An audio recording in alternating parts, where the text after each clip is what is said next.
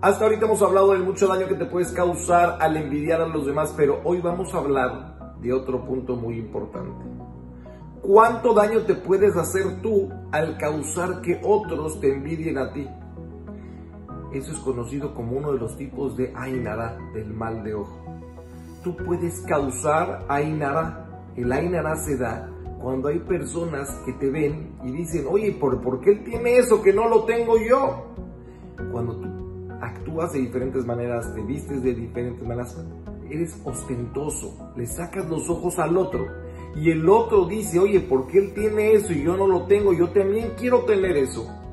Haces que se despierte un juicio de ti en el Shamay y se pregunten, ¿acaso esta persona que tiene estas cosas las merece o no?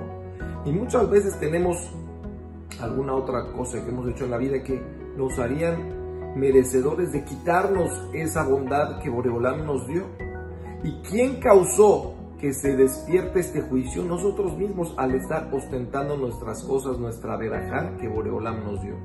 Boreolam te dio cosas, disfrútalos, disfrútalas tú, pero no estés buscando que el otro vea qué tienes tú, porque eso causa Ainara.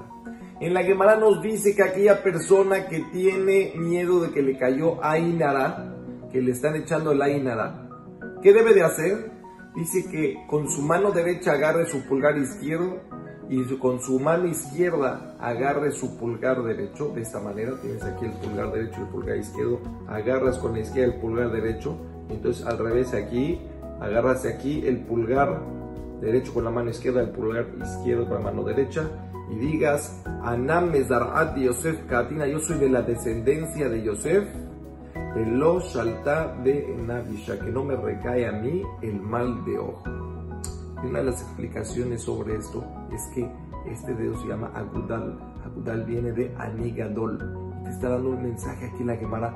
Tapa ese Anigadol. Ese Anigadol, yo soy grandioso. Mírenme todos. Miren qué carrazo tengo. Miren cómo me visto. Miren cómo hago esta fiesta tan impresionante. Y yo estoy causando con mis acciones que los demás estén viendo mis cosas.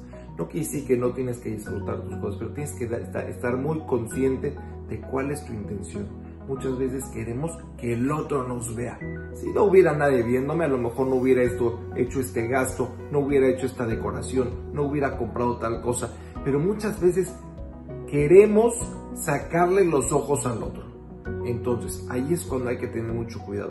Cuando una persona quiere mostrar yo soy grande, yo soy grande, se vuelve una persona vulnerable al mal de ojo. Y eso puede hacerle causar perder cosas que tiene.